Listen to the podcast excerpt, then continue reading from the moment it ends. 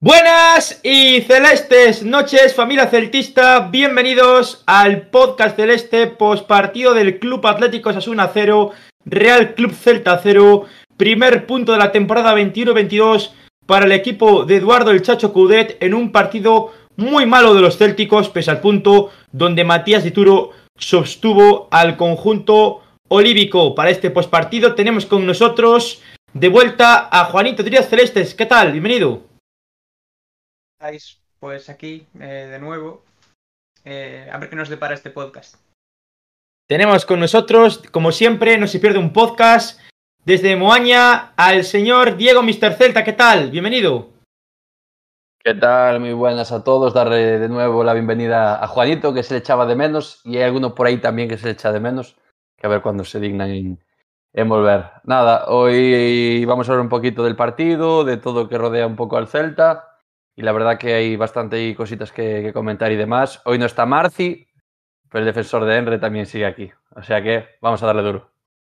Antes de presentar a los dos últimos protagonistas del día de hoy, también tenemos de vuelta a nuestro editor Isma, al que le mando un fuerte abrazo, darle las gracias por estar como siempre al otro del eh, stream y sobre todo librarme este peso que es ser realizador del podcast.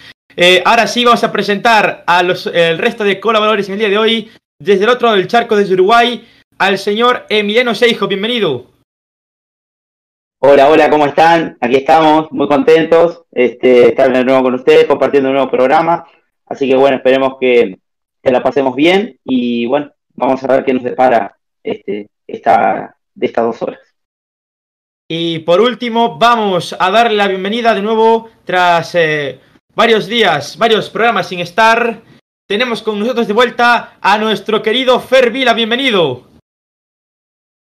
Hola chicos, ¿cómo están? Yo también los extrañé un montón. Eh, hoy realmente pude tener un, un, buen día para volver a participar. Así que muy contento por volver a estar acá. Estamos muy contentos de tenerte por aquí, como siempre.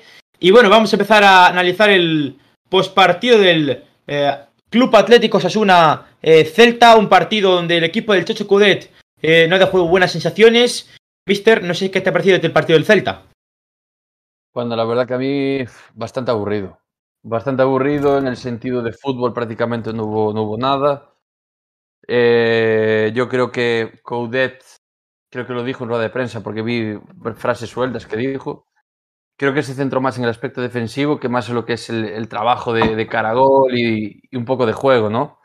hay jugadores que, bueno, que la pretemporada parecía que iban a, eh, a marcar un poco, ser un poco la referencia.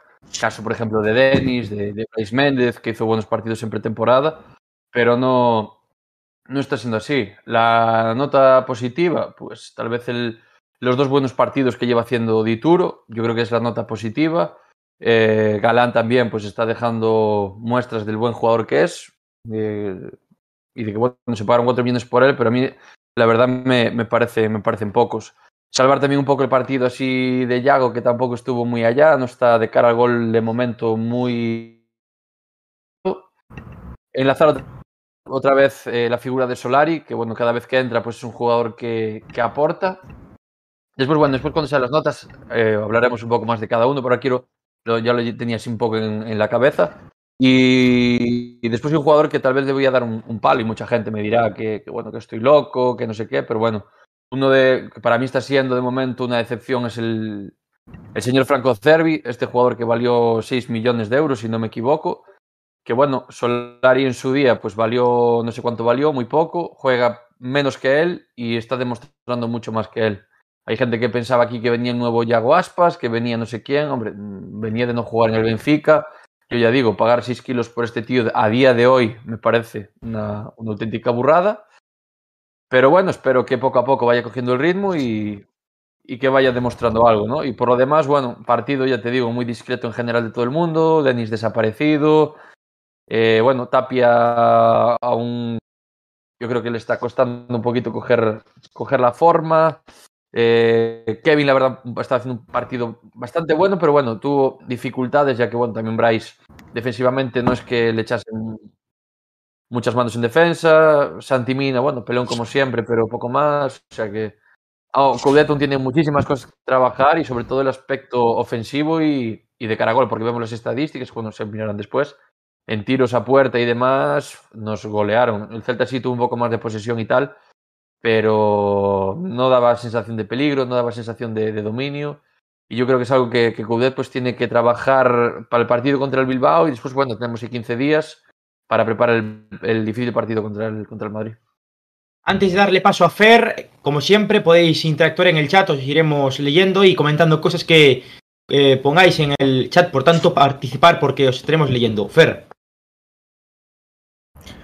Bueno, sí, yo coincido con, con lo que dice el Mister. Creo que aparte de que fue un mal partido y, y quizás mal planteado por parte del Chacho, también eh, un poco anímicamente eh, pegó fuerte el tema de, del penal, a pesar de que después se terminó atajando. Y también eh, del penal no cobrado a favor nuestro. Creo que esas son cosas que tampoco te ayudan mucho, pero en reglas generales, eh, cuando ves las estadísticas, te das cuenta de que, quizás no patemos más de tres veces ni, y ni siquiera al arco. Fue un partido en el que no le encontramos la vuelta. no le encontramos la vuelta y creo que el Chacho tiene mucho que trabajar en eso. Se pueden rescatar muy pocos jugadores del partido. Los pocos que rescato, además del, del arquero, creo que Javi Galán intentó, por lo menos ofensivamente, hacer algo más.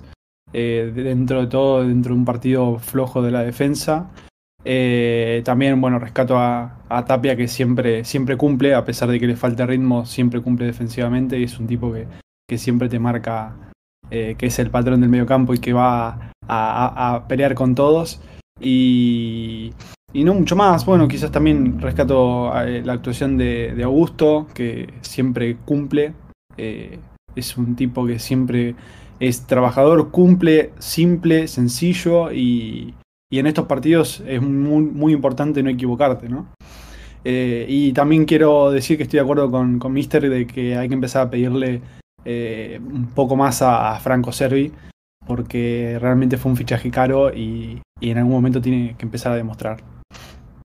Te comentan por aquí, por el chat, Diego, eh, Axel Johansen, que nunca lo había visto por aquí por el directo. Mr. Celta, ¿por qué Bryce me está decepcionando cada vez más? Parece que no quisiera estar en la cancha.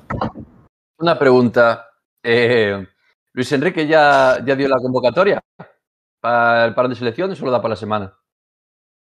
Pues no, creo, que la, creo que daba el jueves, ¿eh? Creo que la daba el jueves. Vale, vale, pues el- jueves, el jueves eh, la respuesta a esa, a esa pregunta. Viene la selección, Bryce como siempre, va convocado, después desaparece.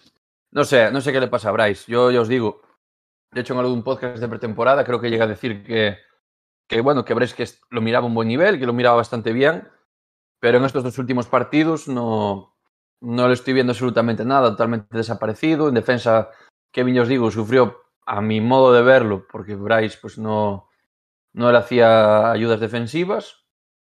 Y no sé, yo creo que Coudet, yo creo que tiene que empezar a plantearse un poco, de mover un poco a la gente. Yo creo que eh, ciertos jugadores se van a empezar a acomodar, saben que son titulares sí o sí, hagan lo que hagan, y Bryce es uno de ellos. Entonces yo creo que de vez en cuando un tirón de orejas no vendría mal. Y como dije antes, Solari está a un buen nivel, y por qué no aprovecharle y, darle una oportunidad de- desde el principio del partido. Juanito, ahora tu opinión sobre el partido. Lo que dijeron mis compañeros. Vi al equipo ya empezando la segunda parte muy cansado. La acabamos súper muertos. Yo creo que el físico de la pretemporada nos está mermando muchísimo. Y para rescatar a jugadores, los mismos. Solari, eh, Galán, Dituro, que si siguen esta línea y encima consigue mejorar con, con los pies ahí un poquito, pues tenemos porterazo. Y también quiero nombrar un poquito a Fran Beltrán que, que me gustó bastante ahí al final del partido. Emi, Yo creo que coincido mucho con mis compañeros. Quisiera agregar que vi un equipo muy partido, vi que Yago y, y este, Santi Mina estaban muy solos por arriba y, y de mitad de cancha hacia atrás estábamos muy replegados. Creo que los Asuna en ese sentido nos hizo entrar en su juego y nos, y nos tiró muy atrás. Jugamos o abusamos muy de, de, los pases largos, pases que no, no tenían ningún destino. Y bueno, considero que el partido, si quisiera sacar algo positivo, es que tenemos que concluir de mucho y tenemos que trabajar, como dijo el Chacho, trabajar más trabajo en esas pequeñas cosas que, que nos hicieron jugar un mal partido. Yo creo que eh, en el primer tiempo nos costó, nos costó entrar, en el segundo tiempo, a, los 30 segundos ya nos cobran un penal que aparentemente no lo fue. Entonces llegamos a un punto que nos costó y llegamos, creo que a los 70 minutos, eh, luego de la lesión de Kevin intentando entrar un poco, creo que jugando con 10 tuvimos más intenciones de querer hacer un gol que jugando con 11. Y bueno, para considerar algunos jugadores, creo que hubo un buen partido de, de Javi Galán y creo que Solari improvisando el lateral derecho, la verdad que, hizo un buen partido. Eh, creo que la situación de tener un jugador menos nos tiró atrás y nos dijo, y, en realidad nos hizo hacer un balance y creo que era mejor sacar un punto que arriesgar e intentar poder perder el partido o poder intentar ganarlo. Así que la verdad que creo que debemos sacar muchas conclusiones sobre esto y esperemos que de aquí a un tiempo, este, después de este parate, el parate de selecciones, podamos, podamos lograr eh, conseguir o, por lo menos afianzarnos un poco más en confianza y mostrar el juego que mostramos la temporada pasada. No hemos hablado todavía del tema de los centrales. Ayer a la gente por redes sociales pues eh, comentaban que el tema de los dos centrales les dejaba muchas dudas, que eh, era obligatorio fichar un central, que el club está eh, buscando, la Secretaría Técnica está buscando eh, cerrar un central antes de que termine el mercado. Y Fer, eh, ¿a ti qué te pareció ayer la pareja Carlos Domínguez Araujo? A mí me dejó muchas dudas. Y después Aidú cuando entró al campo también. Ah. Hicieron aguas por todos lados, pero es más de lo que estamos acostumbrados, encima sin Murillo. O sea, si ya con Murillo hacíamos agua, imagínate ahora. creo que es obligatorio reforzar urgente con un central de jerarquía. Eh, sea quien sea, porque creo que cualquiera puede sumar más a lo que, a lo que está hoy. Y creo que en líneas generales, eh, creo que los tres, los tres centrales que jugaron, jugaron mal.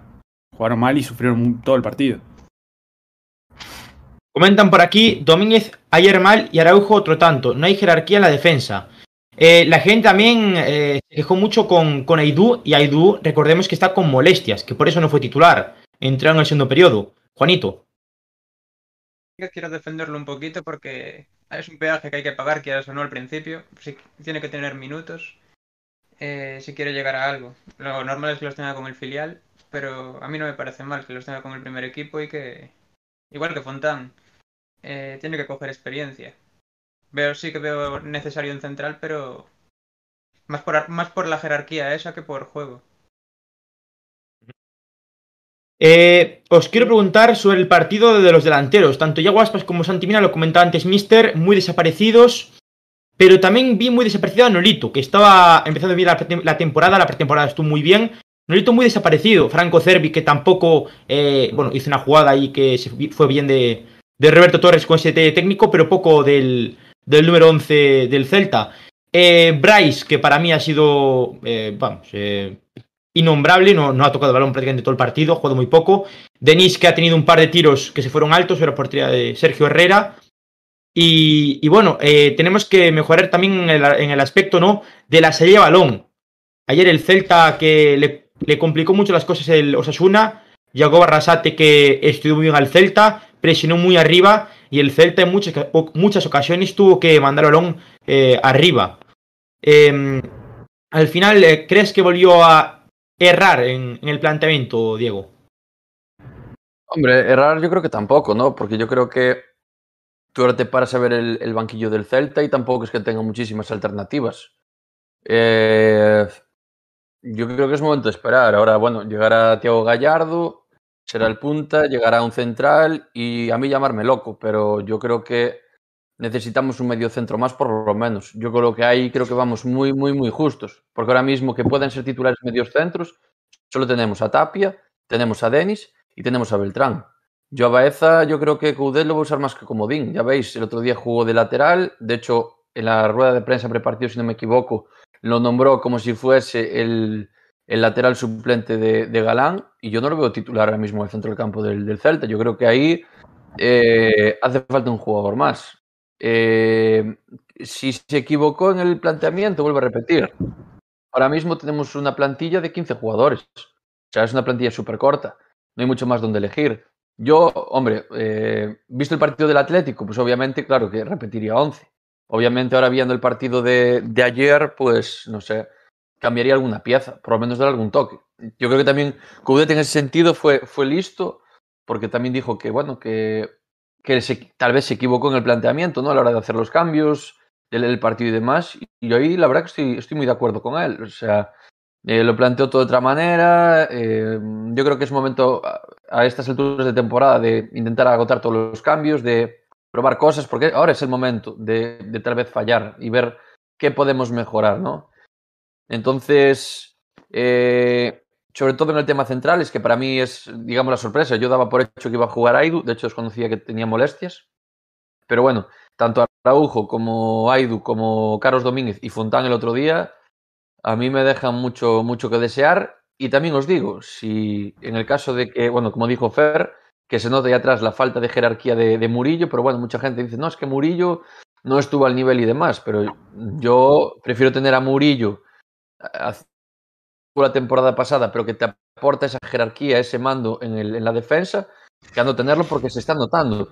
Y yo creo que Murillo, si se recupera un 50% del nivel real que tiene, es un muy buen central para el Celta. Así que yo creo que eso tenemos que tenerlo claro. Y yo a Murillo a día de hoy, ahí atrás lo, lo veo necesario. Eh, si os parece, vamos a dar, antes del tema de las... Eh de los datos del partido. Me gustaría hablar del partido de Matías de Turo, que hemos dicho que ha sido muy bueno, que ha parado el penalti, que ha tenido varias intervenciones buenas. Una volea a Quique García, que fue espectacular, que eh, atajó bien. El otro día es verdad que Dituro no intervino mucho, tan solo un tiro en el segundo periodo que le paró a, Carrasco, creo. Eh, pero en el día de ayer, eh, Dituro, que yo creo que le ganó la partida claramente a, a Rubén Blanco. Había dudas sobre quién iba a ser el portero titular pero ahora mismo parece ser que Dituro tiene eh, todas consigo para seguir siendo titular en las próximas jornadas, Fer. Sí, a ver, yo creo que fue un gran partido, eh, más que nada en la primera mitad de, de, del partido, donde fue creo que donde más acción tuvo. Creo que es un, es un, es un muy buen arquero, el cual yo no le tenía tanta fe. Eh, y me parece que, que no hay que adelantarnos. Eh, creo que son dos partidos. Eh, hay que darle un poco más de tiempo.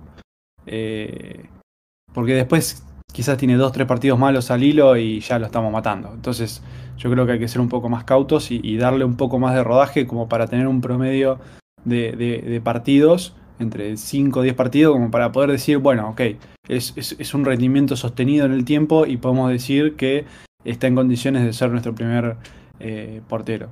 ¿No? Eh, pero bueno, fue un, un, un gran partido de, de Matías eh, y, y, por suerte, porque realmente la defensa estuvo muy mal y, y el punto lo sacó él. Eh, Juan. Es lo que decía antes. Eh, creo que ahora mismo es el portero titular. Eh, Rubén, sí que es cierto que la gente se quejaba de que no salía de, debajo de la portería y todo eso, y eso de Turo lo hace. Se ve que lo intenta con los pies, tiene un buen juego, aunque esté teniendo fallos ahora al principio. Me imagino que es por la falta de, de, experiencia quizás en, en, en, este tipo de juego. Pero para mí un partidazo.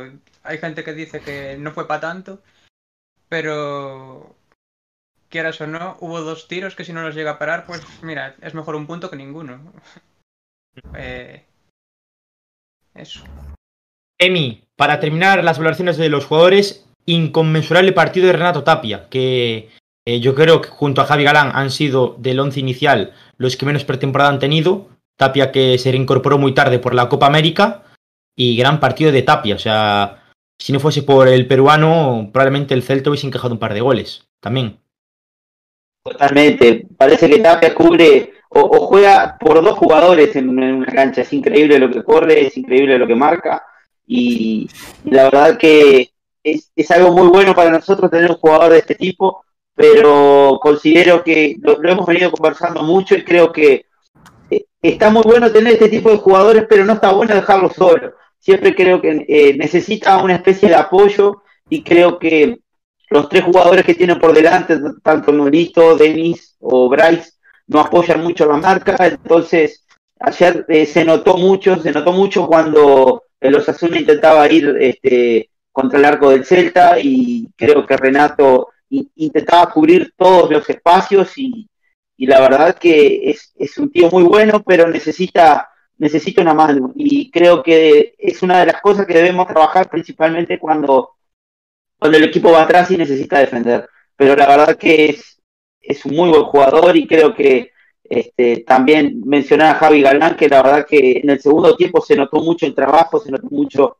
el recorrido. Yo, yo creo que en la estadística Javi Galán llegó a correr casi 11 kilómetros en el partido, lo cual es increíble, increíble, y la verdad que tuvo muy buen rendimiento, principalmente en el segundo tiempo, pensando que estuvo todo el primer tiempo corriendo, también rindió en el segundo físicamente, pero también hablando del físico, creo que es algo que nos está faltando y espero que este parate de selecciones nos permita por lo menos intentar eh, trabajar un poco más también en la parte física, que creo que la idea que tiene el Chacho está acoplada con el físico de los jugadores. Si, si el físico no funciona, la idea del Chacho tampoco.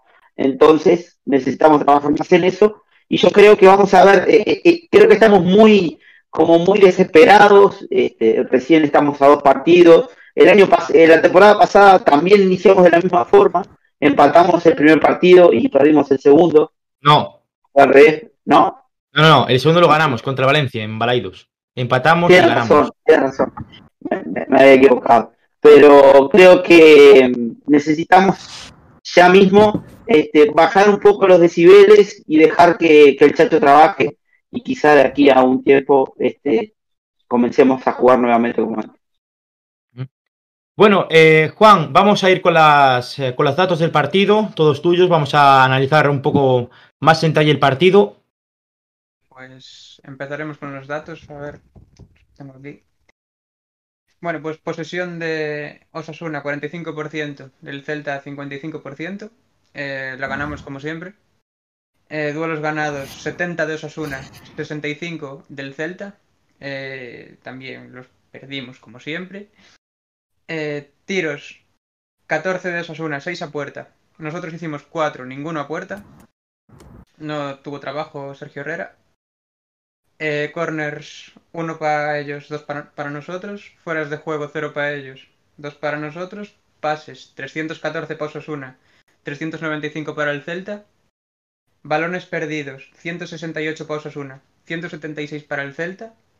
Recuperaciones, 77, 73. Si os fijáis, siempre estuvieron un pasito por encima en casi todo. Paradas, 0, 6 eh, para Dituro. Eh, faltas, 18 para los Osasuna, 8 para el Celta. Y tarjetas amarillas, 4 para Osasuna y 3 para el Celta, ninguna roja. Pues gracias por los datos, Juan. Eh, ¿Alguien quiere comentar algo sobre algún aspecto que, queráis sobre los datos? Yo un poco hablo del, tema, del tema posesión, que ya nos tiene pasado la temporada pasada. Tenemos un 45-55 a favor en posesión, pero al final te paras a analizar y dices tú, hostia, posesión, eso, 55%, pero al final eso se traduce en goles. No, se traduce en cuatro tiros, de los cuales ninguno es a portería y son dos de Denis a la desesperada. El resto, nada. Entonces yo creo que ahí es algo que lo comentaba antes, que Cudé tiene que trabajar todavía mucho y, tiene prácticamente tiene mucho trabajo por delante. Y que la posición es muy plana, eh, como, siempre, como siempre hacemos. El otro día creo que también ganamos contra el Atlético y fue una posición plana, de tocar el balón atrás en defensa y sin ningún tipo de, de peligro. O sea, no quisimos profundizar nada. Pero, claro, a ver, hay que hacer dos lecturas totalmente diferentes. Contra el Atlético, el Atlético vino lo que vino. Vino a marcar su gol y encerrarse atrás. Y un equipo como el Atlético, que está acostumbrado, lleva, bueno, no sé son 8, 9, 10 años jugando a lo mismo, es muy complicado hacerle daño. ¿no? Yo creo que la lectura que hay que hacer eh, del partido de ayer es que eh, Denis prácticamente no apareció, Bryce no apareció, Nolito no apareció, eh, tanto Yago como Mina desaparecieron, entonces yo creo que va un poco más por ahí el tiro. No es que Osasuna se cerrase atrás y diésemos una posición plana. Lo que acabamos haciendo es tener la pelota, pero nada más. Tuvimos la pelota un poco más. O sea, ni posición se le podía llamar, porque de hecho fue un partido muy, muy, muy parado, mucha falta, mucho, muchos parones de juego, sobre todo en la segunda parte. O sea que ya os digo, primero Coudet tiene que, que llegar, si entrenaron hoy, meter un grito, empiecen a espabilar algunos, porque esto empieza y, y si queremos optar a, a, no sufrir, yo creo que tenemos que empezar ya desde, el, ya desde la semana anterior contra el Atlético a meter un poco, un poco de caña al asunto. Si no, cuando nos metamos ahí abajo, las cuatro, cinco, seis primeras jornadas, va a entrar el miedo otra vez. Eh, recordemos que jugamos contra Athletic Club y después del parón contra el Real Madrid en el Bernabéu. O sea que son dos partidos complicadísimos los que nos vienen ahora, ¿eh? O sea, que... Sí, aparte ya sabíamos que va a ser un inicio complicado, con cinco rivales muy complicados y, y había que sacar los máximos puntos posibles. De momento llevamos un punto de, de seis, que tampoco es una media muy, muy, muy buena. Entonces, a ver qué pasa. Ponen por aquí, eh, Diego Vergara, el tema faltas un poco blanditos, ¿no? Eh, saludo. Tocayo, compañero de curro. Vamos. Eh... Vamos, sí, si quieres terminar no, con. No, no, no, no, dale, dale, dale. Nada, iba a decir no, que íbamos a ir con la pizarra. Solo. Sí, sí, a pues ver, dale. ¿O hablas tú o hablo yo? Aclárate, sí, sí, sí, dale, dale, pero vamos con la pizarra después. A ver, tema faltas blanditos, no. Ellos lo que pasa arriaron bastante Eustopa. Nosotros, como siempre, bailarinas. Vamos con la pizarra, mister. Nada, y la pizarra. Comentar, simplemente analizar el, el penalti parado por, por Dituro, que la verdad, bueno, viéndolo repetido varias veces, pues la verdad que estuvo bastante fino. Eh, yo creo que él, en esta primera imagen, analizando un poquito, darle una patrasisma, porfa. Eh, yo creo que ya ve la posición del cuerpo de Kika García, si no me equivoco, fue el que tiró. Rubén García. O Rubén García, perdón. Rubén García, eh, vemos que Dituro se tira su lado izquierdo, pero la verdad que mantiene muy bien la mirada. Y esos dos últimos pasos que, que da el jugador de, de los Asuna ya, dan, ya incitan que no va a ser un tiro, un tiro duro ni tampoco va a ir colocado a un lado. Entonces, si os fijáis, en el momento que él se tira, ahora sí puedes pasar de imagen en Isma, eh, ¿cómo se nota cuando hay gente profesional ahí realizando, eh, tío? Joder. Eh, nada, ahí vemos que perfectamente se tira al lado izquierdo, no se tira muy largo, o sea, se queda un poco centrado y deja muy, muy bien el pie. Y, y la verdad que un penalti, la verdad que muy, muy bien parado y bueno, muy mal ejecutado a mi gusto por, por el jugador del, del, de los Asuna. No sé si va a haber polémica. ¿Hay polémica hoy, Javi? Sí, hay polémica, hay polémica. Ah, vale, vale. Iba, sí. iba a comentar las, las, jugadas, pero bueno, sí, polémica ya las comentamos después. Después ha sido. Mmm, no hay mucho más que analizar, la verdad, porque bueno, goles no hubo nada, tampoco hubo así alguna jugada que digas tú, bueno, vale la pena echarle un vistacito y tal. Entonces, bueno, hoy la pizarra, pues está borrada, no hay mucho que escribir. Viendo cómo paró el penalti Dituro me recordó mucho a la tanda de penaltis de la Copa, de la Copa América. Eh, yo vi varios partidos de la Copa América y los porteros sudamericanos atajan un estilo un poco diferente al, europeo y me recordó mucho a, a las paradas de, del Dibu Martínez que fueron con el pie eh, esta, esta ocasión, pero Martínez fue con, con las manos, pero me recuerda mucho la forma de tirarse, como es que se tiran de una forma diferente a los porteros europeos. No sé si es algo eh, que que solo me fijo yo o es algo que sí que realmente ocurre, pero me parece que tienen una forma de lanzarse diferente. Eh, la polémica creo que la tienes tú hoy en el día de hoy, eh, Fer, o sea que mm, si sí. quieres darle... Todo tuyo. Fer, Fer creo que tiene frío, se acaba de quedar helado. Sí, sí, sí, está ahí congelado. Eh, mientras que recuperamos a Fer, que no sé si está por ahí, hemos, bueno, algunos problemas técnicos. Eh, la polémica eh, por ese penalti, ¿no? De una, Carlos una, una cosa, ahora, ahora, que está Fer así congelado, te puedo hacer un poquito de competencia con esos ojos, ¿eh, Javi? No te digo más. Y dale, madre mía, tío. ¿Qué estamos aquí? ¿En First Dates o en el podcast este, mister? En las dos cosas. Hay que, no. hay que darle un, un rulo a esto, tío. Estamos, estamos hablando no, de. Te, no te pongas nervioso, anda, que te, te, dicen cualquier cosita y me pones todo rojo, venga. Estamos hablando del penalti de Carlos Domínguez sobre Kike García, que en las imágenes es fuera del área. Yo creo que, por mucho que lo repitan, sigue siendo fuera del área. A mí me parece que es fuera del área, Juanito. Claramente lo es, no sé. Si, si pitas ese penalti es porque quieres. Porque quieres que sea penalti. No, no le veo ningún sentido. Luego sí que están los que dicen, "Ah, el contacto es donde finaliza. El penal, o sea, la falta se pita donde finaliza el contacto. Bueno, sí. Hay una imagen ahí que se ve que, que está un poco encima de la línea, pero para mí sí que sigue ser en la línea. No sé. Eh, para mí un empujón vale, pero un golpe, pues, mira. Pitas el golpe fuera del área y, y, y no esperas a que finalice el contacto, digo yo. Bueno, pues eh, la otra imagen que, tenemos es ya dentro del, de, bueno, dentro del área, supuestamente, donde Álvaro Las Rojas, que fue el otro del partido, eh, pitó esa pena máxima que consiguió eh, parar Matías Dituro. Pero, pero bueno, eh, aquí comentan en el chat que no les parece penalti ni en vidas. O sea que la postura del celtismo es clara, no es penalti. Después, el penalti que no pitó eh, por manos, creo que era de Manu Sánchez, ¿no? O, o de Nacho Vidal. No, no sé quién. Nacho Vidal. Gran, gran El- jugador, Nacho Vidal. Y gran Bueno, actor ya- también. Ya, ya haciendo el chiste fácil, tío. El penalti. No, eh, no eres de chiste fácil. El penalti que, que yo creo que es mano, porque obstaculiza el Pero- centro de. Perdón, para, para, yo coincido contigo, Javi, para mí es penal. Eh, automáticamente los jugadores ya saben que mano en el área es penal y ya saben que tienen que pararse con las manos atrás porque donde toca la mano lo, lo cobran. Y, y yo creo que siempre eso va a criterio de, de cualquier árbitro, pero creo que el, el árbitro de, de este partido era muy localista y, y como dijo Juanito, cobró ese penal para los Asuna y este no lo cobró. Y yo lo, lo comenté hace, hace unos días atrás, o sea, ayer, creo que este penal es mucho más grande que el penal que le cobraron a Llorente en Balaído. Sí, sí, sí. Porque en, Eh, es- a- en es- en esta ocasión, perdón que te corte, Emi, en esta ocasión el balón que iba para un jugador del Celta, o sea, eh, corta el, el envío que iba para un jugador del Celta, o sea, que es penalti claro. Mano clara y Bien. no sé, como viendo VAR, no han pitado ese penalti.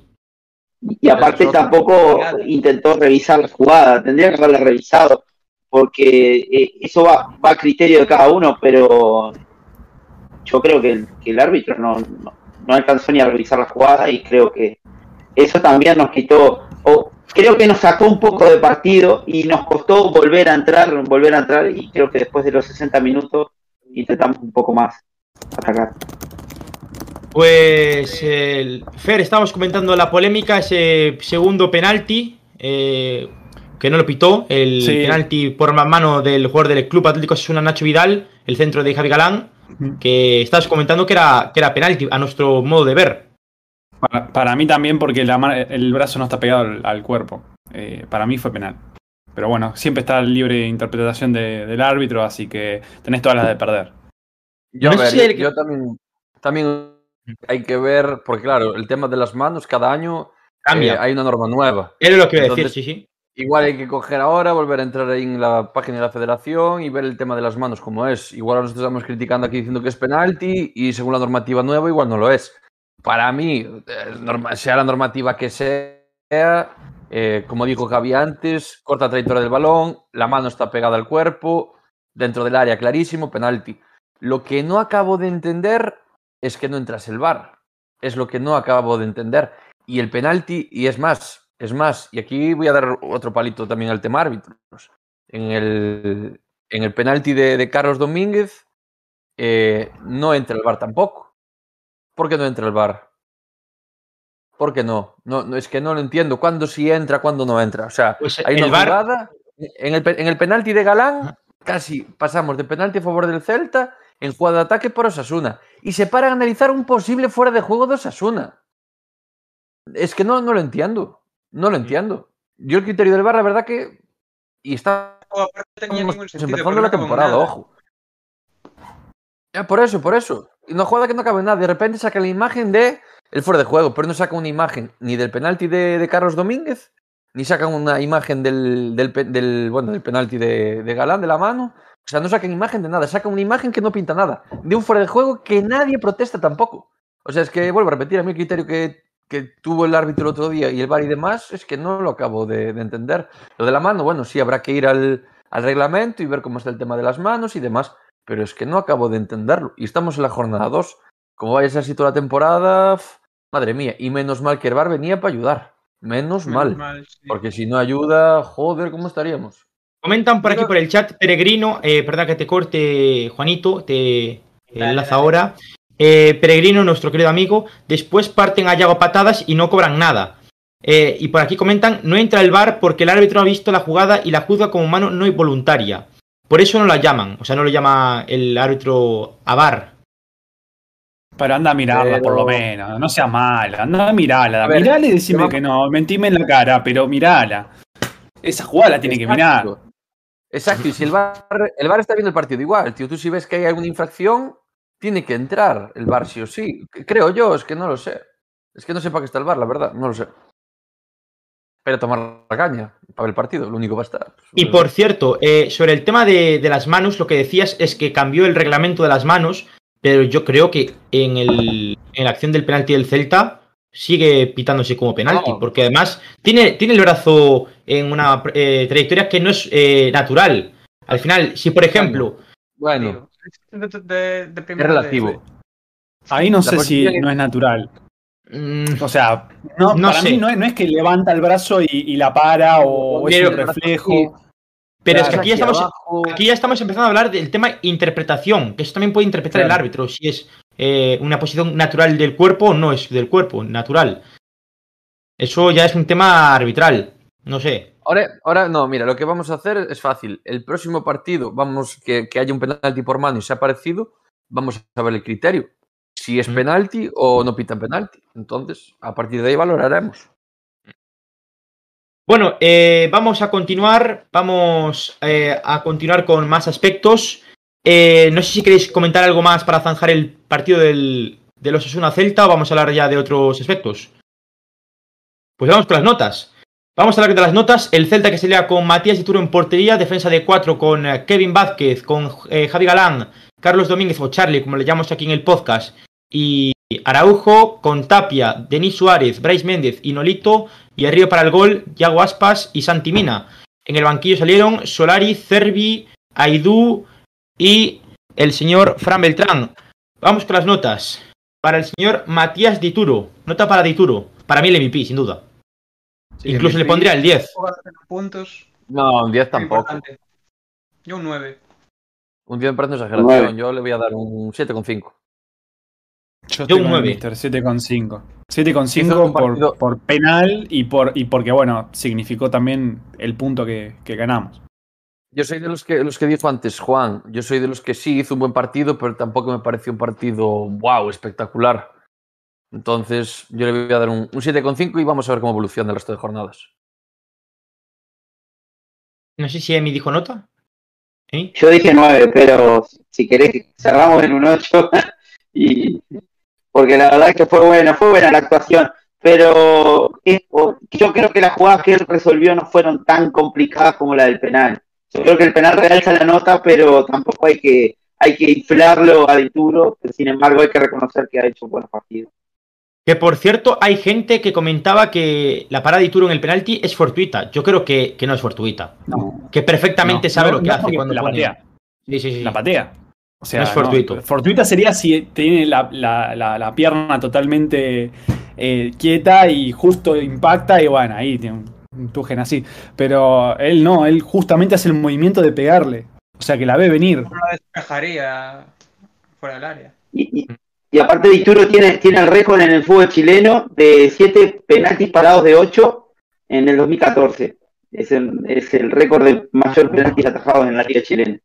Pues buen dato por parte de Emi, que no, no lo sabíamos. Yo creo o sea, que no es oportunista, yo creo que es saber atajar penales, hay que ser oportunista y creo que lo esperó, lo esperó, lo esperó hasta lo último y se dio cuenta que, que el penal iba al medio. Y también Comentan- le hizo un favor que lo pateó mal. O sea, fueron las dos cosas. Bueno, yo creo que eh, Rubén García esperó a que se lanzase Dituro y lo llevó al centro para asegurar. O sea, Sí, sí. Pero yo creo que el error ahí de, de García fue ralentizar los últimos pasos. Yo creo que Dituro aguantó bien y, y el pie, la verdad que lo mete espectacular. Y aparte se ve que cae muy en el sitio, o sea, no se tira muy a un lado, ¿sabes? Yo creo que ahí Dituro anduvo fino. Bueno, continuamos con las notas. Vamos con, eh, no, 8 para eh, Dituro. Estaba comentando por línea interna el eh, señor Isma la nota para Dituro, 8 para Dituro. Vamos con la defensa, con Javi Galán, que para mí junto a Dituro y Tapia los mejores. O sea que yo voy a ponerle un Tres y 6. medio. 6 para Galán. seis. 6 para Javi Galán, que ha hecho un buen partido el ex de la C Deportiva Huesca. Vamos con Carlos Domínguez. Yo lo voy a suspender, le voy a dar un 4. Yo también, un 4. Cuatro. Sí, vamos con el 4. 4 para Carlos Domínguez. Vamos con Araujo. Que, ojo, eh, tengo que decir una cosa. Marcia hace un par de programas atrás, bueno, incluso en el último, decía que no hacía falta fichar un central. Hace falta. Hace falta, y yo creo que con urgencia, ¿eh? porque hace falta un líder en esa zaga. Mm. Mm. Nota para Araujo. Yo le voy a dar peor nota que a Carlos, le voy a dar un 3,5. Es un tío veterano y tiene que, ante la falta de Murillo, tiene que ser referente en defensa. Entonces yo voy a dar un 3,5. 3. Sí, sí. De acuerdo. De acuerdo. Un 3 para eh, Araujo. Vamos con Kevin, que tuvo que salir sustituido tras un eh, toque con Manu Sánchez. Mm, Un 3. Yo, a ver, me, me fastidia Yo le, yo le dar voy a suspender, pero lo que dije antes, no creo que sea culpa del mal partido de Kevin, sino estu- estuvo muy influenciado por Bryce. Entonces, voy a darle un 4, porque tampoco hizo un buen partido, pero tampoco creo que se merezca suspender. Entonces, yo le voy a dejar en un 4. Un Yo le 4 pongo Y para Kevin. que a mí Kevin, a mí Kevin sabéis que es un jugador que me gusta porque Y a es mí también. siempre cumple. Y no hay una palabra mala de él, eh, todo lo contrario. Es un tío trabajador, un tío que siempre que juega aporta y, y ayer, joder, cuando, El del cuando vio que no podía jugar, lloraba y, y ves que el tío que, joder, que ve que tiene una oportunidad para demostrar y demás, y eso deja todo en el campo. Pero bueno, el partido es el partido, sufrió y entonces yo creo que es el justo y, y yo le voy a dar un 4. Pues un 4 para Kevin. Vamos con la nota de Renato Tapia. Un 6. Yo un 6. Un seis, sí, sí. Un 6 para Tapia. Creo que nunca estuvimos todos tan de acuerdo, macho. Joder. Qué timing, ¿eh? Vamos con la nota para Denis Suárez. Yo le pongo un 3 a Denis. Sí, yo también. Yo creo que yo le, yo le agregaría un 4 por intentar al menos remates de fuera del área. Sí. Creo que fue el, el único que intentó probar algo. O sea, cuando se dio cuenta que no, no, no estábamos atacando, al menos intentó patearla afuera. Pero, Es muy pero muy mal, muy- muy mal. Pero es un golpeo muy a la desesperada, no es un golpeo que digas tú, es un golpeo claro, ¿sabes? Mucho, me- mucho jugador por el medio. Eh, no. Yo le voy a dar sí, yo le- yo personalmente le voy a dar un 3 porque realmente sé que está para mucho más. Y, y justamente cuando está bien en el medio campo te genera un montón de juego que no lo pudo hacer. Así que el 3 va más que nada por eso, porque es- creo que, que tiene muchísimo más que, que lo que brindó en, el- en este partido. Pero un matiz, volvemos a lo de antes. Ni Bryce aportó, ni Nolito aportó. Entonces, si no se le dan opciones, él tampoco puede, puede Sí, sí. generar, ¿sabes? Pues Denis un 3. Vamos con la nota para Nolito. Otro Yo le tres. le daría un 3 también. 3. 3. 3. Y a Bryce. Fua. Yo creo que voy a coger la nota que le daba el año pasado a Facu Ferreira y hoy se la voy a poner a Bryce, sin nota. Porque no sé si llego a jugar. le voy a dar un 2 por darle algo. Un 2, un 1. 2. Lo que queréis Sí, sí. Un 2. Sí, sí. Un 2 para Bryce, sí. Vamos con la nota para Santi Eh, Mina. Un 4. Mina. Sí, un 4. Sí, sí, sí, porque Tuvo un tiro, ¿eh? Tuvo un tiro en la, segunda, en la segunda parte que se fue por arriba de la portería de Sergio Herrera. Y como Sí. siempre, pelea, pero Claro. No es el Santi Mina de la pasada temporada. También te digo, dos partidos contra dos equipos atrás bastante sólidos. Hay que decir que vi un dato que los Asuna es el equipo por arriba más sólido de la liga. Que eso a mí me, me sorprendió, incluso por delante del Atlético de Madrid. O sea que, que bueno. Yo creo que Santi siempre va a tener ese, ese plus de que, de que por lo menos hasta en un partido malo va a correr y va a presionar como loco. Y creo que el partido tampoco lo ayudó. No generamos muchas ocasiones de, de gol, así que es normal que, que no tenga un rendimiento eh, bueno. Así que yo le voy a dar un 5. Porque por lo menos se esforzó, presionó, da lo que Es lo siempre de da. siempre. Claro. Lo afectó el rendimiento colectivo, yo creo que tiene razón Fer. perfecto. Pero sin embargo, yo no, no, no vi al Celta presionar arriba, eh, como lo vi en otros partidos. Eh, se, se vio algo, pero se vio algo muy distinto. Es más, en un momento pensé que nos estábamos pareciendo a un equipo dirigido por Oscar García, pero pésimo el partido, por lo menos en el primer tiempo.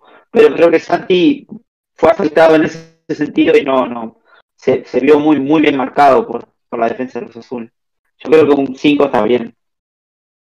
Eh, pues entonces un cin- un 5 para, para Santimina. Sí. Vale, pues un también 5 para. Santimina. Vamos con nota para Yaguaspas. Yo le voy a suspender a Yago. Yo le voy a dar un 4. Sí, yo Yo le también. voy a dar un 5 a Yago. Son cuatro. Juan, Vamos con el cuatro. 4. Pues 4 para Yaguaspas. Vamos con los del banquillo. Vamos con Franco Cervi. Un 2, hizo un regate. Yo. Uno. Yo un uno. Yo. Es el nuevo Chucky. Es el nuevo Chucky. Sí, sí. No, A no, ver. no. A ver, vamos a ver, vamos a ver. Aquí, a este punto quería llegar yo. Vuelvo a repetir, a ver. Yo, y lo dije ya antes de que viniese y toda esta mierda. A mí pagar 6 millones por este tío, Cuatro. gracias por el primer plano, Isma. 4 más Cuatro. 2, que son 6. 4 más 2, que son 6. Pagar 6 millones de euros por un tío que vi- viene de no jugar en el Benfica, me parece la verdad, no sé. Ya lo dije mil veces, no, no estoy de acuerdo. Y para que venga a ser suplente y pagar 6 millones por él, yo creo que el Celta ahora mismo no está en posición de pagar esa pasta por un suplente. Por un suplente del Benfica que viene a ser suplente aquí. Entonces, yo eh, es más, a ver, espero que vaya de menos a más, espero, pero lleva ya, vamos, dos, jornadas de liga y lo que dije al principio del podcast, eh, no, a mí no me está demostrando absolutamente nada. Me, me demostró más Solari, que valió, ¿cuánto valió Solari? Un millón de euros, si valió. No, menos, segundo. menos. Mucho menos, pues ponle, da igual, ponle, ponle un millón por dondear. Un tío que tiene casi 30 años está demostrando más que Cervi, que viene como el fichaje estrella de esta temporada, que ya estaba cerrado el año pasado. O sea, Yo no estoy de acuerdo. El fichaje estrella es Javi Galán, para mí. Pero para mí también, Mister, para mí sí, también, pero sí. hay mucha gente, no, pero un momento, hay mucha gente que, que llegó a decir que era el nuevo Yago Aspas. Eh, no sé, yo, yo hay gente que no sé qué valoración hace de, de todo esto. Pero que vengan a decir que este es el nuevo Yago Aspas, el suplente del suplente del tío que está allá arriba en la grada, y pagar 6 kilos por este tío, y por encima decir que, buah, que es la hostia, no sé, yo a día de hoy no le veo, no le veo absolutamente nada. Entonces, yo por porque Fer es un tío que me cae de puta madre, tengo que dar la razón y le voy a dar un. Yo quiero explicar un poco mi, mi nota. Eh, primero que nada, no compararía nunca el caso Solari con, con, el- con, con Servi, porque creo que son dos jugadores totalmente distintos. Yo creo que el potencial de Servi es poder resolverte un partido, eh, llegar a, a- a marcar goles, asistencias. Y creo que Solari, el, el techo es ser correcto, no equivocarse y trabajar. Entonces son dos cosas distintas. Y yo creo que al principio la clase de jugador de Servi eh, se- necesita mucha confianza para empezar a rendir. Y son esos jugadores que yo lo recuerdo en Rosario Central y era un jugadorazo. Pero yo creo que son jugadores que les tenés que dar oportunidades y tienen que, que tomar confianza porque si no, no va a rendir. No va a Sí, rendir. pero no, no- no me refiero, yo no me refiero eh, rendir o, o demostrar la clase de jugador que es. O sea, Solari, tú te fijas en los dos últimos partidos y ya la temporada pasada es un tío que dentro de su línea te cambia algo en el partido. Cervi eh, lo vi en pretemporada y no sé, a ver, juega ahí eh, eh, de punta, de enganche, bueno, no, no lo vi del todo mal, pero me esperaba mucho más. Y estos dos últimos partidos se está entrando desde el banquillo y yo no le veo que, que esté cambiando nada, es, es a lo que me refiero. O sea, obviamente, claro que cada jugador es totalmente diferente. Obviamente, lo que dices tú, Solari es un jugador más correcto, más posicional, un tío de llegar a línea de fondo y poner balón. Y Cervi tal vez es un tío que encare más, que tenga más gol, más, más desborde. En ese sentido, estoy de acuerdo. Pero yo lo que me refiero es eso, que no, no noto que, joder, que sea un tío que venga a demostrar o que diga, mira, yo entro, tengo mis, mis 30 minutos por lo que está jugando, porque está claro que el minuto 60 es el cambio negrito por Cervi. Ese, ese es el cambio. Y que diga, joder, pues esta media hora voy a ganarme el puesto. ¿Sabes? No es lo que me falta de él. Después otra cosa es que, bueno, que le salgan las cosas, no le salgan, pero no le veo ese, esa chispa de, joder, venga, va, que pagaron esta pasta por mí y hay que demostrar, ¿sabes? De, joder, que no se equivocaron. Cosa que, por ejemplo, Galán, fíjate, dos partidos y yo creo que eh, yo creo que estamos todos de acuerdo que está siendo en estos dos partidos de lo mejor del Celta. Pero, pero tú no creerías, Mister, que, que Servi precisa un periodo de adaptación a la Liga Española o tú no le darías, por ejemplo, un mínimo de partidos para que él tome minutos, intente, Sí, a ver. intente ver lo que es la Liga Española A y a partir de ahí, bueno, Una cosa- evaluar. Una cosa es- acostumbrarte al ritmo de competición, al juego y demás. Pero yo creo que, un- que un jugador cuando, cuando tiene ganas se le nota. O sea, es una cosa son las ganas y otra cosa es lo que, lo que demuestra dentro del campo. Son dos cosas totalmente diferentes. Entonces yo no le veo esa chispa de, de joder, de decir, venga, va, pues, ¿sabes? De, de intentar cambiar algo, intentar hacer algo. No, lo veo un jugador plano, un jugador que, que está, que no, no cambia nada, ¿sabes? En cambio, por ejemplo, Solari sí. O Beltrán cuando entra, por ejemplo, también, ¿sabes? Es lo que me falta de él. Después, obviamente, lo que dices tú, necesita un periodo de adaptación, de acostumbrarse al ritmo de juego de la liga, al estilo de juego del equipo y todo esto. Pero yo es lo, lo primero que le pido es eso, que tenga esa chispa de, de por lo menos joder, comerte el- el- la hierba, ¿sabes? Es a lo que me refiero, es, es de tener ganas, que es lo que me falta ahora mismo de él. Obviamente, claro que le falta un proceso de adaptación, le faltan minutos, le faltan automatismos, pues de eso, de, bueno, de, comentarse con sus compañeros, todo, todo este tema, ¿no? Pero bueno, eso obviamente es cuestión de tiempo, pero eso yo creo que ya desde el minuto uno tienes que tenerlo, porque aparte sabes que estás partiendo de suplente. Y cuando se paga un club como el Celta, paga esa cantidad por ti, yo creo que tienes que demostrar que quieres jugar. Y es lo que me falta de él. Juanito, ¿qué opinas de este tema? Todo dicho, no tengo nada más que añadir, sinceramente. Pues vamos con la nota de Fran Beltrán.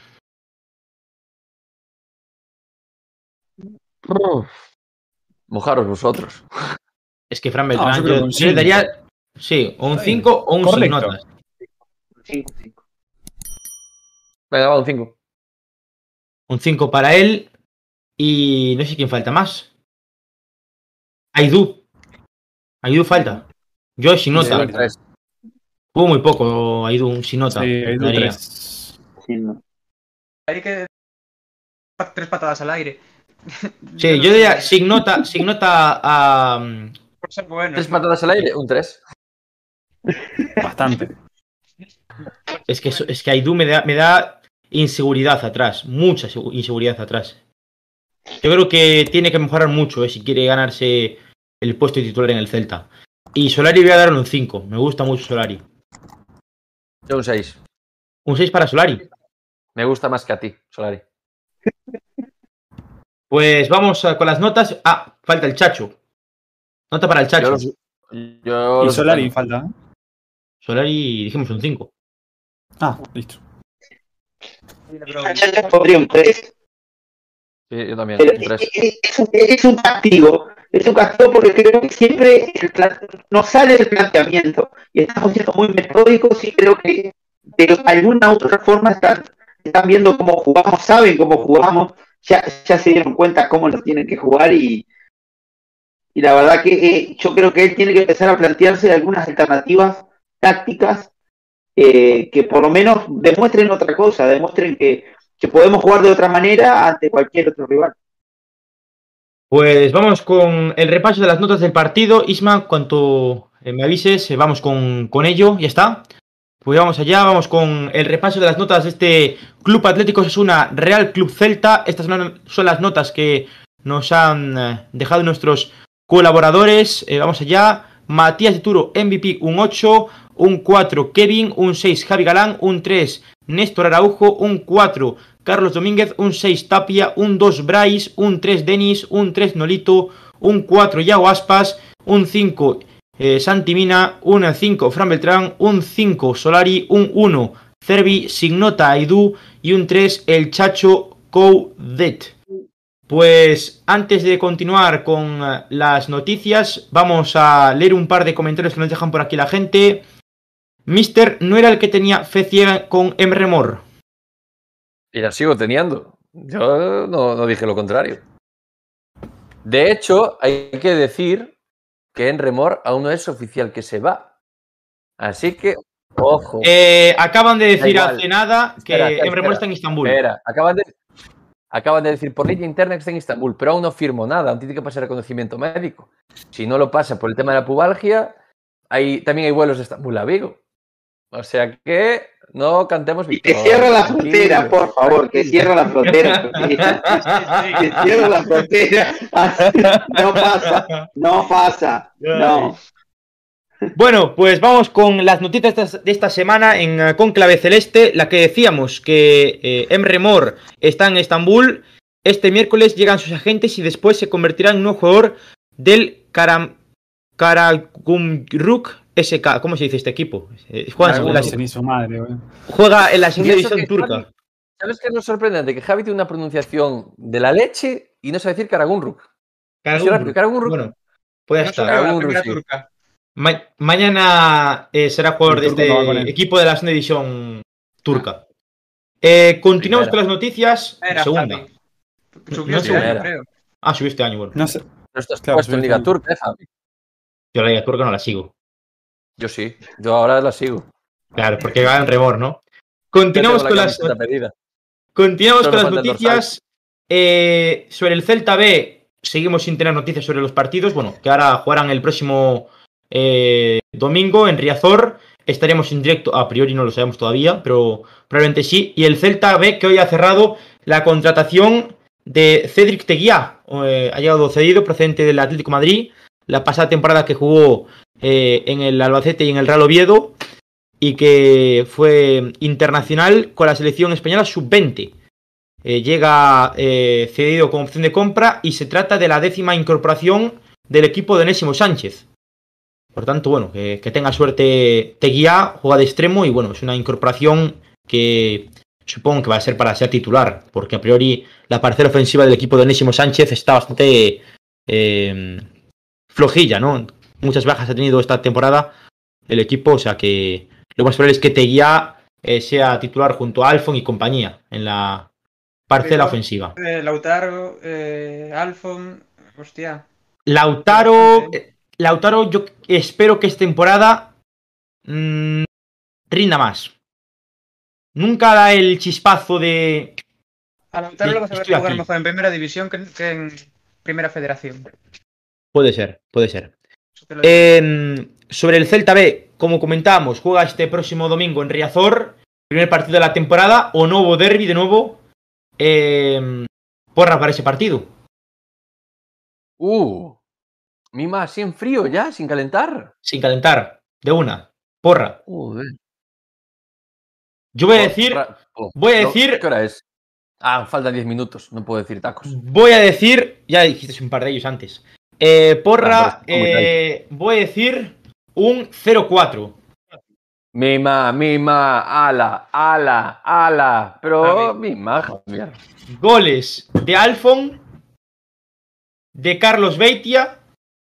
Y de Onésimo. Venga. No, Onésimo sí. doblete. No. de Carlos Beitia. mm, de Lauti, venga, voy a decir Lauti, que le acabo de tirar un palo. Lauti. Y venga otro de Alfon, que repite la historia del año pasado. Dos de Alfon, uno de Beitia y uno de, de Lautaro. Yo voy a deciros, y voy a matizar el porqué. Voy a decir un 0-0 y no digo goles porque a mí me pasa lo mismo que Coudet. No tengo ni pajolera idea quién juega en el Celta B. 0-0. Estoy en la misma, ¿eh? Estoy en la misma que Mister. 0-0. Es que, ¿cu- ¿cuánta gente ha- se ha marchado del Celta B esta temporada? Juan. Vamos a hablar de eso. De lo de, lo de Coudet. Ah, es verdad, hay que hablar del tema de, de la polémica de Ah, esta semana. bien. Verdad, verdad, verdad, verdad. Eh, vamos a decir que esta semana, en la rueda de prensa antes del Osasuna Celta, Coudet eh, dijo en rueda de prensa: El Celta B no es un equipo de formación, ¿nos parece? Me interesa este tema. Nunca le hemos hablado. Va a ir a la banca Alfon, que viene del Albacete, y Medrano, que viene de- del Atlético de Madrid. ¿Cuál es el reclamo de la cantera entonces? Vamos a hablar de ese tema, que es interesante. ¿Quién quiere empezar? Empiezo yo ya, si quieres, porque yo esto ya creo que lo dije en algún podcast. Yo eh, fichar, siempre dije que, que obviamente que sí hay que traer jugadores de fuera para foguear, pero no traer a 14 jugadores. Traer pues 4 o 5 jugadores y después el resto tirar gente de la casa. Al final es lo que dice, es que estoy- en cada palabra que dijo Coudet el otro día, ya lo dije yo atrás y estoy completamente de acuerdo con, con él. Es decir, el Celta B es un equipo totalmente autónomo. O sea, se está renovando cada temporada, se está trayendo eso, 14 jugadores. ¿Cuántos jugadores de la casa quedan? pocos. ¿Cuántos? ¿Cinco? ¿Seis? Como mucho. Yo ahí estoy totalmente de acuerdo con Cudet. Al final, ¿qué, ¿qué, estamos primando? ¿Querer subir al equipo a segunda división para volver a fichar otros 20 jugadores para jugar en, en segunda división? Es que por mucho que tengamos un equipo en segunda división, si no estamos dándole oportunidades a jugadores de la cantera y preferimos que se foguen en preferente, en el, en el Celta C, yo sinceramente es que no, no, lo, no lo entiendo, la verdad. Poco más puedo decir, porque yo creo que Coudet en ese sentido lo, lo dijo todo. Un buen ejemplo eh, de cantera para mí es la Real Sociedad, que está jugando en segunda con muchísimos canteranos, eh, pese a estar en, en la liga Smartbank. Y mira, llevan 4 de 6. Empezó muy bien el equipo de. Bueno, el equipo filial de, de la Real Sociedad. Eh, sobre el tema este, Fer, eh, Juan, no sé si queréis comentar algo más. Ah, no se lo escucha Juan. Ahí está. No se escucha, Juan. No. Dale, dale, dale, dale. Dale, dale, dale, Juan. Hola. Sí, sí, dale, Ahora dale. sí. Comenta. Vale. Pues decir que del Celta C, eh, no sé qué tienen pensado, pero solo subió un juvenil del, del Celta para ese equipo este año. Mario Cantero. Sí, el resto son todos jugadores que ya estaban o fichados de equipos de Galicia. No sé qué, cuál es el plan con el- ahora mismo con el, con el Celta C. Y el Celta B, estas declaraciones de, del Chacho. A ver, yo estoy completísimamente de acuerdo con, con lo que dijo, como para conocerlos a todos. Y, y luego que las cuentas oficiales del Celta también decir que no anuncian un puñetero fichaje, lo tienen que anunciar los propios jugadores. De Alfon se sigue sin anunciar nada y lleva aquí todo el verano. De el Diego Mora este que vino del, Promes, del Valle de Promesas. Eh, no hay noticias. Eh, Lo anunció él, el fichaje. Y ¿hace cuánto nos enteramos del Cedric? Este hace cinco días. Y del otro, el brasileño. Fabricio. Sí, Fabricio. No es que no comenta nada. La verdad es que el Celta, no, en cuanto al tema filial, A felicitar, a felicitar a los jugadores. Ajá. muy mal el Celta en cuanto al tema de, Sí, sí. de comunicar cosas, está muy mal. Ya no comunicar, es, es tema cantera, porque al final, joder, es lo que. Es que no es una cantera el Celta B. No es un- una No es una cantera. cantera. No es. Y de hecho se criticó en su día también al, al Depor B, o sea que también eran todos jugadores fichados de fuera, que no sé qué, no sé cuánto. Y aquí es, es prácticamente lo mismo.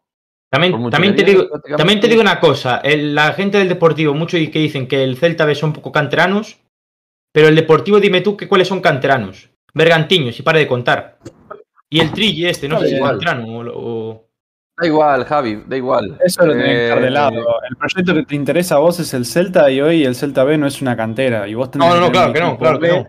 que juegue más o menos con una línea parecida al de primera, cosa que el pibe que sube tenga más o menos una noción parecida. Dice, bueno, listo, tenemos los lineamientos eh, en fila, digamos.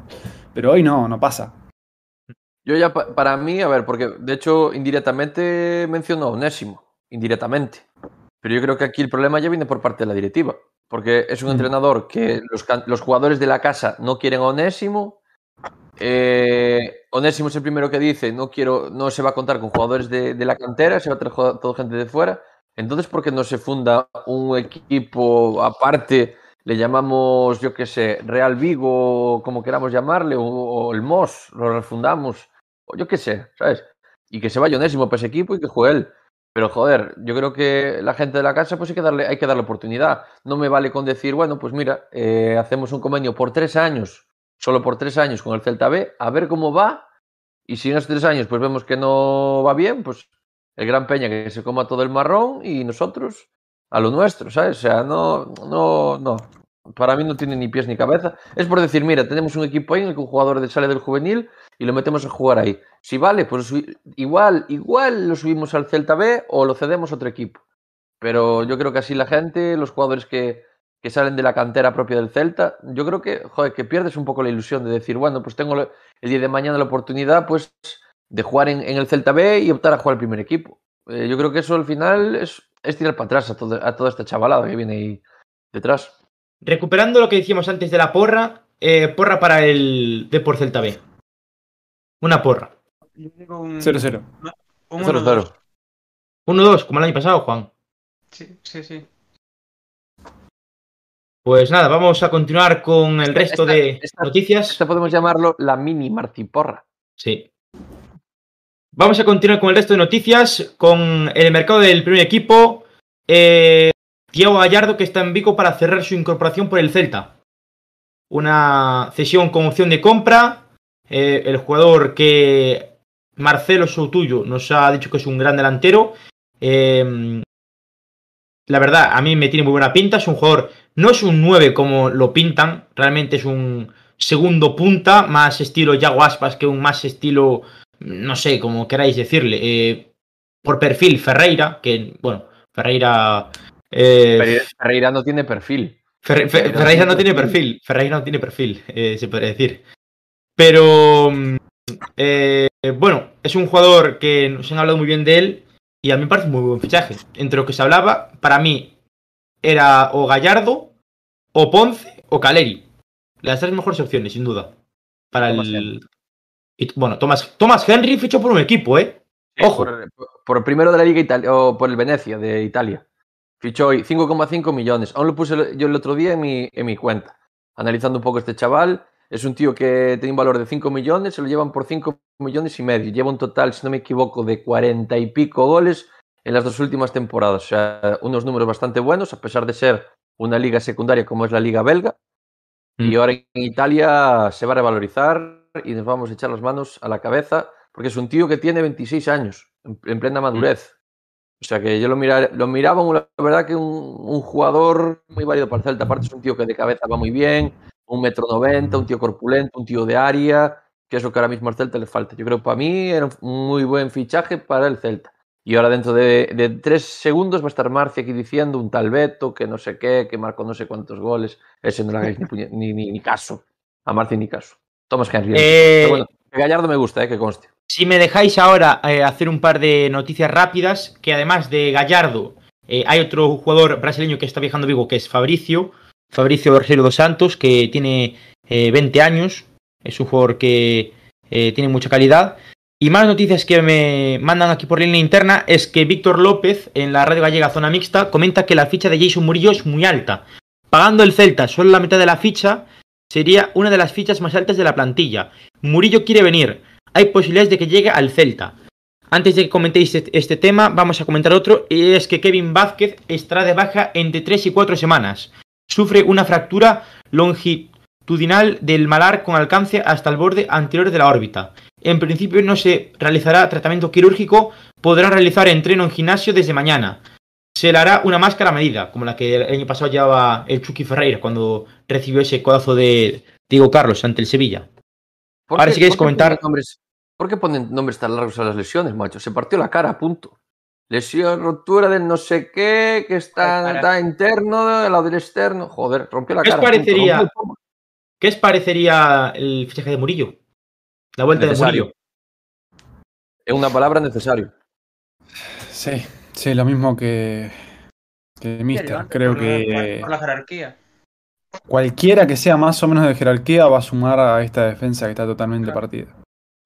Aparte, lo que dijo Coudet, es un tío que ya conoce el equipo, eh, ya estaría involucrado en el grupo, quiere venir, que es un punto importante, y si se recupera una, no voy a decir la mejor versión, pero una buena versión de Murillo, yo creo que tenemos un muy buen central para el Celta. Obviamente, a ver, hay que hablar de lo, de lo económico y demás, pero si consiguen llegar a un acuerdo y Murillo quiere venir realmente, van a llegar a un acuerdo seguro. Y aparte es un buen central para el Celta, o sea que ojalá se dé. Yo creo que se va a dar, ¿eh? De hecho, principio de mercado ya no sé por qué tenía ese, ese presentimiento y las noticias que iban llegando, pues oye, dices tú, pues puede ser. Y ahora parece que se quiere meter el Valencia por el medio, pero que no, como la temporada pasada igual. Hasta última hora no, no va a venir y si viene me imagino que será es una cesión con opción de compra, no sé si obligatoria o no sé qué va a ser, pero bueno, yo, yo quiero pensar y voy a pensar que, que va a venir y no me extrañaría, según las palabras otro día de Coudet, que Coudet ya tuviese alguna charla con Murillo para intentar convencerlo para que vuelva para Vigo. Por cierto, que se ha descartado el fichaje de Rafinha. La vuelta de. Era, era visto. Yo creo que era visto. Bueno, eh, más noticias. El Celta ha cumplido eh, 98 años en el día de ayer. lamentablemente no se pudo celebrar con victoria, pero bueno, 98 años quedan menos de dos años para el centenario. Que ojalá sea con título, pero uf, no sé, no sé yo si vamos a conseguir un título de aquí a dos años, ojalá. Ojalá se consiga. Eh, más noticias ahora sobre el Celta B es que Footers ha comprado los derechos televisivos de la primera ref. O sea que va a ser complicado seguir los partidos fuera de casa de nuestro filial. Por otro lado, el Celta C jugó su primer partido con esta denominación de origen, ¿no? Celta C Gran Peña, ganó 0-4 al Valladares. Y el juvenil que ganó 1-4 al, al Ourense en un partido amistoso. Eh, pues no sé si hay más noticias sobre el Celta esta semana. Creo que no se me escapa ninguna importante de relevancia. Más que, bueno, el tema ah. de Okai. El tema Okai también falta. Tema El tema Yokuzu. de Eris, el ca- cambio de representante. Eso hay que decirlo. Bueno, eso, eso si quieres lo dejamos más a Sálvame. es un dato importante. Bueno, vamos a dejar ese tema aparte, mister. Eh, tema Okai Yokuslu. Juan. ¿Qué opinas de su salida? Que está media parada. O sea, no hay muchas Es que, no hay, es que no hay mucho más que decir. Lo que dijimos el No. podcast pasado. eh, no hay noticias. Ya dijo Coudet que no lo meten convocatorias porque está pensando más en la salida que en, que en el propio Celta, que una vez eh, si se queda. Después ya se verá si lo meten convocatorias porque ya estaría con la cabeza aquí. Eh, no, no hay más. Y si se va, pues mira. Que sea en forma de. Que no sea en forma de cesión y dinerito para el Celta. Lo único que se habló esta última semana es que Okai podría jugar en segunda en el West Bromwich Albion. Lo único Sí. que se habló desde la prensa local. El resto, nada. Bueno, pues creo que no hay más noticias que destacar. El Celta B que jugará el próximo domingo, como decíamos antes, a partir de las 9 de la noche, ¿no? O 9 y cuarto. 9. 9 en Riazor ante el Deportivo de La Coruña, nuevo derby eh, 3.0. Y bueno, estaremos probablemente en directo para eh, comentaros ese partido. Eh, vamos con el rival directo, vamos con el partido contra el Athletic el próximo sábado a las 5 en Balaidos, todo lo que será retransmitido por Movistar, perdón, por, sí, por Movistar la Liga, ¿no? No, por Gol Televisión, perdón. Repetimos, repetimos con Gol. El Athletic, que es un dato anecdótico, está en undécima posición, el equipo de Marcelino García Toral, y ha empatado los dos últimos partidos. El último lo empató ante el Fútbol Club Barcelona en la Catedral en Samamés. Y es un equipo que contra el Celta nos suele dar problemas. Eh, pese a que las acciones nos llevamos muy bien, suele dar muchos problemas. O sea que no nos vamos a fiar porque es un eh, rival traicionero. Y eso que la pasada temporada sacamos 4 de 6 puntos contra ellos. Y la anterior ganamos en Balaidos el partido que, que jugamos. Pero bueno, no hay que fiarse que es un equipo que nos suele dar bastantes quebraderos de cabeza. Eh, más aspectos sobre este dato, eh, que el equipo eh, eh, Íñigo Martínez que marcó eh, un gol, una asistencia de Muniain y una portería imbatida del su cancerbero de Aguirrezabala. Bueno, eh, la verdad es que yo Ah, ¿Cómo andas hoy, eh, macho? yo con los nombres vascos, cuidado. Eh, bajas destacadas. Eh, Kenan Codro, delantero que la pasada temporada estuvo en, el Real Valladolid cedido. Eh, Pecha Román, Yuri Berchiche, Peruno Lascoain, ex jugador del Deportivo de La Coruña, Íñigo Córdoba y Geray, que es duda, pero que la prensa apuntaba que mm, era raro que, que llegase al partido contra el Celta. O sea que prácticamente se podría meter a, a Geray como, como baja del partido. Eh, vamos ahora con la Marciporra. No está Marci en el día de hoy, estoy yo. Pero bueno, eh, vamos con la Marciporra de este eh, Celta Atlético de la jornada 3 de la Liga Santander 21-22. Porra, vamos allá. Voy con 1-0. Gol de Gol. Nolito. Valderanito. Y ahí, ahí, si- sin arriesgar más. Sí, yo. Un 1-0 domina. Mister. Uf, yo voy a decir, es que diría, diría un 1-0 también, tío. Pero venga, me la voy a jugar. Voy a decir un 2-1. Goles de Mina. Y otro gol de. Me la voy a jugar y con Nolito también. Venga, Mina y Nolito. De Hugo Mayo. 1-0 gol de Gumayo. Yo voy a decir 2 a 0, goles de Javi Galán y Yago Aspas. Vale.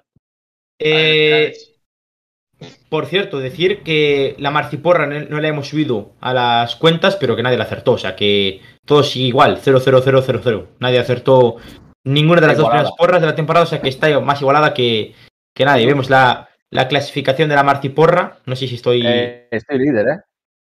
No, es aquí. Es para aquí la marciporra. Pues aquí está la clasificación de la marciporra, con Mr. Celta líder porque por su cara, de bonito, porque por otra cosa no, no es. Y, y bueno. eh, mandaron al fondo de la tabla, ¿eh? sí, sí, sí, te pusieron de último de mí. Te pusieron de último. mandaron al fondo de la. Estamos en el fondo de la tabla. Sí, sí, sí, sí. Bueno, pues poco más comentar. Hasta aquí el podcast en el día de hoy. Decirle, decirle a Marci que, que el Celta juega de local. Que aún no se enteró. Ya. Marty, Marty, que no pudo estar hoy, sí que está un poco perdido, ¿eh? Sí, Bueno. está, está perdido. De parte de, de Morrazo, de Bustos presidente y de Marci, que no han podido estar, pues iban a estar, pero al final a última hora no han podido estar con nosotros, pues eh, muchas gracias. Y nada, que ha sido un placer. Vamos a ir despidiendo. Las, las gracias por no venir. Bueno, pues sí. sí. Por, por- por estar en el podcast, ¿qué más da? Eh, en fin, Juanito, un placer.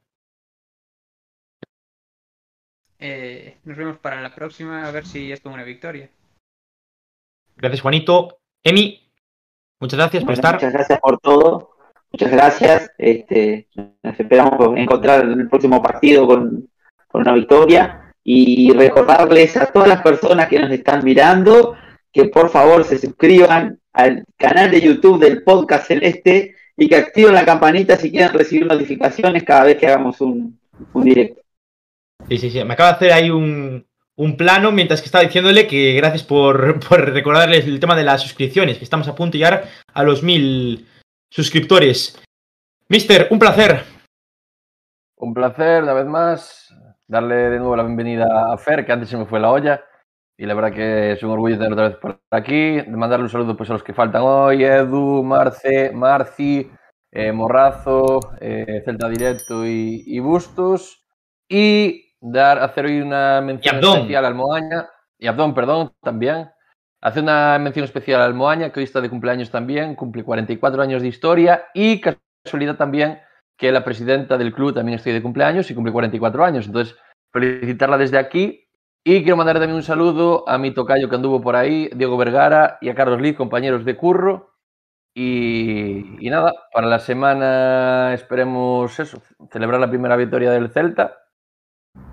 No es ni para la semana, es el domingo. Bueno, el sábado y, sábado y domingo. Bueno, claro, sí, claro, hoy, hoy es martes ya, mi ma- claro, es martes. No sé, es el sábado el partido del. Celta.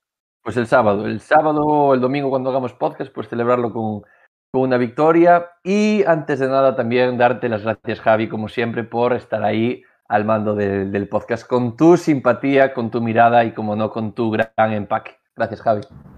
Gracias, Mister. Eh, no lo he recordado, pero el Celta abrió otra vez eh, las renovaciones, eh, la segunda fase, y que, bueno, también el tema de las entradas que se han puesto para el partido contra Athletic, mismo aforo, Juan, creo que eran 7.500 las entradas que ponía a disposición de los abonados, por tanto, bueno, eh, suerte, creo que entre mañana y pasado darán los ganadores, o, o- bueno, o el viernes puede ser.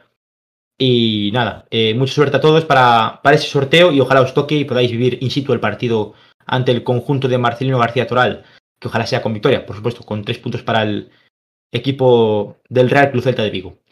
Fer, ha sido un placer volver a tenerte por aquí, tanto tiempo sin tenerte, pues te hemos echado mucho de menos y nada, estamos muy contentos con que hayas vuelto y que hayas estado con nosotros este ratito.